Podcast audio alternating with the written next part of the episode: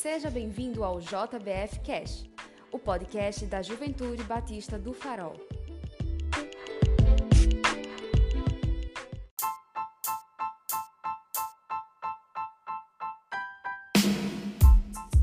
Fala galera, aqui é o Thales. Vamos dar início a mais um JBF Cast, conteúdo devocional da Juventude Batista do Farol. E aqui estamos refletindo sobre os sete Eu Sou de Jesus, as sete vezes que Jesus afirma Eu sou lá dentro do Evangelho de João. Semana passada iniciamos com o Eu Sou o Pão da Vida e hoje vamos continuar com Eu Sou a Luz do Mundo. E como vocês já sabem, sempre temos convidados aqui. Nossa primeira convidada é uma autoridade literária. E o segundo convidado, ele é conhecido aí por ser o melhor amigo do Labamba. Se apresente. E aí, gente, que é a Lari falando. Tava ali batendo papo com meu amigo Machado de Assis. É, tava ali também batendo um papo com os alunos aí, só pra eu ganhar dinheiro, mas o que eu tô fazendo por enquanto é produzir livros. Ah, positivo. Autoridade máxima. E aí, galera, tudo certo? Aqui é o Lucas. Espero que todo mundo esteja aí para assistir, especialmente meu amigo Labamba. E vamos lá para esse próximo Eu Sou. Lucas, me disseram que o seu maior título é como pai da perla. É verdade isso? É, é verdade, né? Eu não, não gosto de me gabar muito, não, mas parece que é isso mesmo. é isso mesmo, né? Ô, Lucas, vou fazer um pedido para você, para a gente dar início ao nosso bate-papo aqui. Você pode ler o texto é. para gente? Lá em João Sim. 8, 12. Disse Jesus aos fariseus: Eu sou a luz do mundo. Quem me segue não andará nas trevas, mas terá a luz da vida. Interessante, gosto muito desse texto. A segunda afirmação que Jesus fala sobre o eu sou dele, né? Mas qual o significado que esse texto tem no contexto dele para a gente hoje em dia? Quando eu estava estudando, eu fui ler alguns versículos antes. No capítulo 8 de, do Evangelho de João, nos primeiros versos até o verso 11, ele fala daquele episódio da mulher adúltera, em que os fariseus e os escribas levam uma mulher acusada de adultério para que Jesus possa mostrar seu julgamento, entre aspas, para ela. Aquele famoso versículo dele, é o versículo 7. Aquele que dentre vós estiver sem pecado, seja o primeiro que ele atire a pedra. Eu acho que isso é muito forte. Quando eu estava realmente tentando trazer isso para minha vida, eu vi que é, quando Jesus fala que ele é a luz do mundo, ele fala que ele é a luz desse conhecimento. Porque soa como que, através da fala de Jesus, todas aquelas pessoas que estavam acusando aquela mulher de, de adultério e pedindo para que ela fosse morta através desse apedrejamento, ele mostra que, através da fala dele, todas aquelas ideias realmente são clareadas, eles veem que é uma ideia absurda, né? Que quando chega no versículo 9, fala o seguinte: acusados pela própria consciência.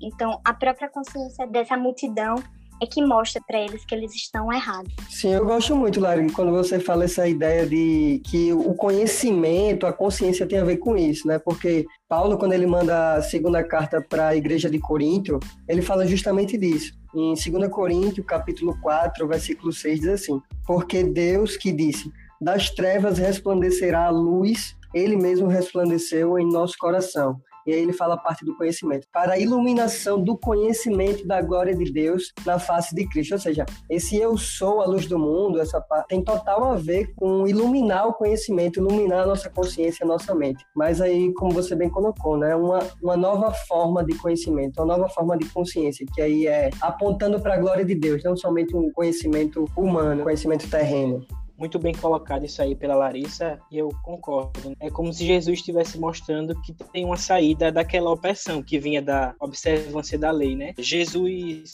está mostrando que ele é a luz da humanidade. E a luz não é mais aquela lei, mas aí a luz passa a ser a luz de Cristo. Isso, uma luz totalmente diferente, uma luz nova e melhor. É isso que fala no versículo 5 do capítulo 8, né? Que ele fala assim: E na lei nos mandou Moisés que tais mulheres sejam apedrejadas. Eles estavam tendo embasamento na lei antiga, né? De uhum. Moisés. Esse versículo também, quando eu estava estudando, percebi que ele tem alguns apontamentos para doutrinas do Antigo Testamento, doutrinas dos judeus sobre a lei, como a Lari falou. É verdade isso?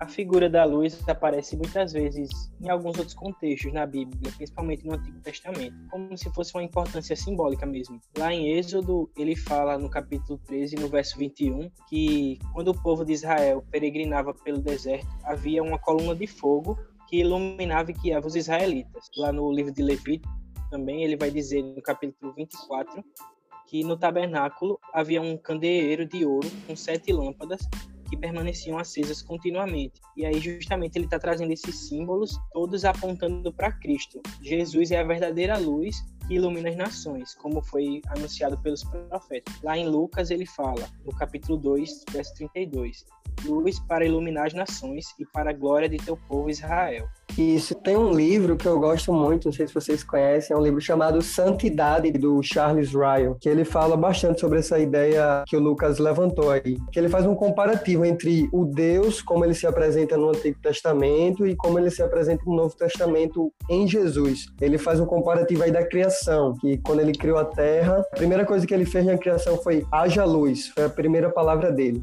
haja luz. E aí no Novo Testamento, em Cristo, ele fala, eu sou a luz do mundo. E aí quando essa luz surge no Antigo Testamento, ele fala que a terra era sem forma e vazia. E depois dos seis dias que ele está trabalhando aí, ele vem trazer forma à terra e vem preencher a terra. E eu gosto desse comparativo que o Charles Ryle ele faz no livro, porque ele fala que assim como a criação veterotestamentária, a criação lá no Antigo Testamento, Deus trouxe luz, trouxe forma e preencheu, ele também faz a nova criação espiritual, a nova criatura que somos nós hoje, né? Quando recebemos a luz de Cristo. A gente recebe essa luz, aí Cristo vem e nos dá uma forma que é uma forma igual à de Cristo Jesus, e depois ele vem nos preencher, nos acalentar, entrar em nós de, de forma profunda, integral, em toda a nossa mente, coração e nossa vida. Você falando aí, Thales, eu tava imaginando assim, uma coisa mais prática, a gente imaginar realmente a importância da luz. Se a gente estiver no quarto da pessoa, com janela fechada, cortina fechada, a luz apagada, dificilmente você vai conseguir encontrar alguma coisa dentro do seu quarto. Mas aí, se você acender a luz, se você deixar uma brechinha na janela e entrar uma luz, você facilmente vai conseguir ver os ambientes. E eu acho que Cristo justamente é essa luz que nos guia e facilita nosso caminhar, nosso agir. E aí, quem tiver com essa luz, que é Cristo, vai passar a refletir essa luz para quem está à nossa volta mesmo. E é engraçado assim, Lucas, que Jesus ele realmente mostra que ele é essa luz, até porque ele dá visão aos cegos. Logo no capítulo depois de que ele fala que ele é a luz do mundo, né, no capítulo 9, dos versículos de 1 a 12, ele realiza um milagre que ele dá visão a um cego de nascença. E eu gosto de pensar assim, né, que Jesus ele mostra quem ele é também através dos milagres milagres. E aí, ele dando essa visão ao cego, ele realmente prova que ele é a luz, até porque ele está se mostrando através desse milagre. Uhum. O ministério de Jesus, ele tem muita relevância por causa disso aí que a Lari falou, que ele não vem apenas se mostrar, ele não vem apenas fazer algumas coisas. Tudo aquilo que ele é, ele vem comprovar de forma prática, que foi a passagem que você trouxe aí de João 9. E tudo aquilo que ele faz também, que no caso aí foi curar um cego de nascença, foi trazer visão a ele, também aponta para o ser dele, para os atributos dele, as características dele. Muito rico o texto, muita coisa a se tirar. Para a gente partir para a conclusão da nossa devocional aqui, eu queria que vocês trouxessem reflexões finais para gente sobre esse texto. Então, as duas reflexões que eu trago são que, primeiramente, Jesus, através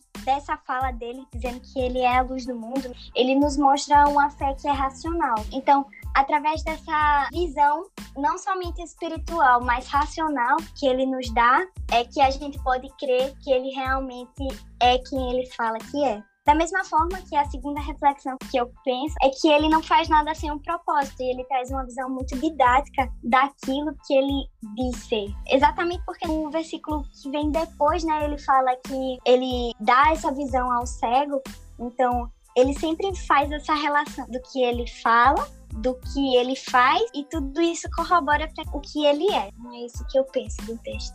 Muito bem colocado pela minha amiga Larice. E eu estava pensando que essa passagem é uma recomendação de Cristo. É como se fosse todo mundo cego por natureza e Cristo está oferecendo para a gente um remédio que a gente vai poder ser liberto e resgatado das trevas. E aí justamente é a luz de Cristo que é esse remédio. Eu acho interessante que ele fala, né, que quem seguir ele ou seja, é como se ele deixasse uma escolha, se você quer seguir ou se você não quer seguir. E aí, esse seguir a Cristo significa crer nele, né? Reconhecer como Senhor e Salvador, confiar nele de todo o coração, obedecer aos mandamentos. Não é um seguir tão fácil, né? Mas é aquele seguir que Cristo vai nos capacitando e nos transformando a cada dia.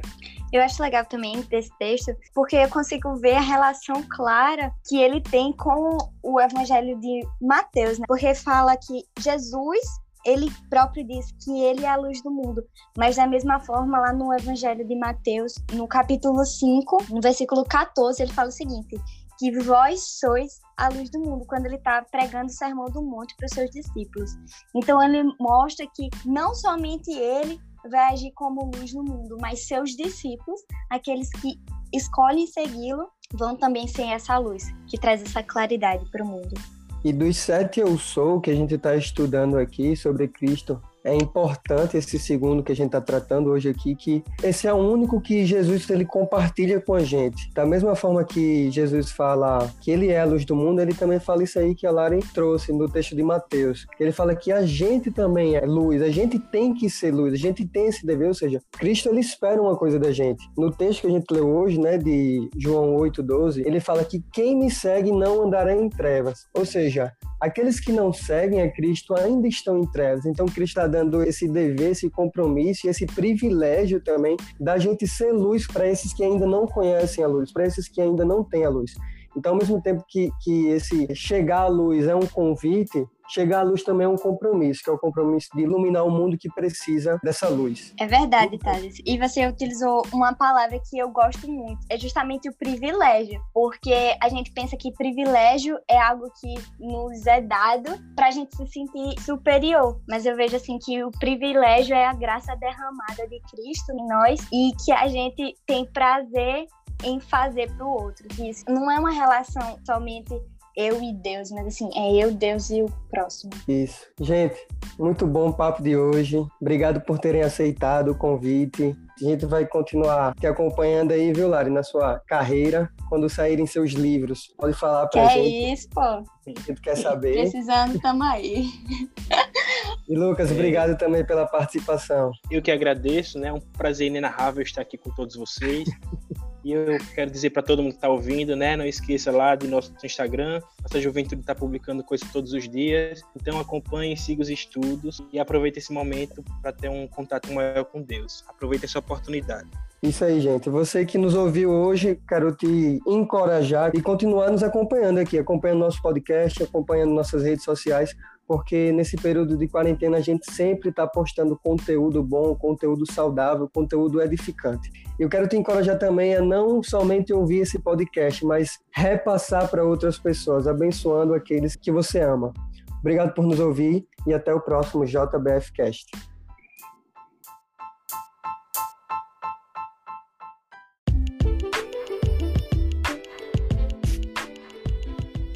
Você ouviu JBF Cash, o podcast da Juventude Batista do Farol.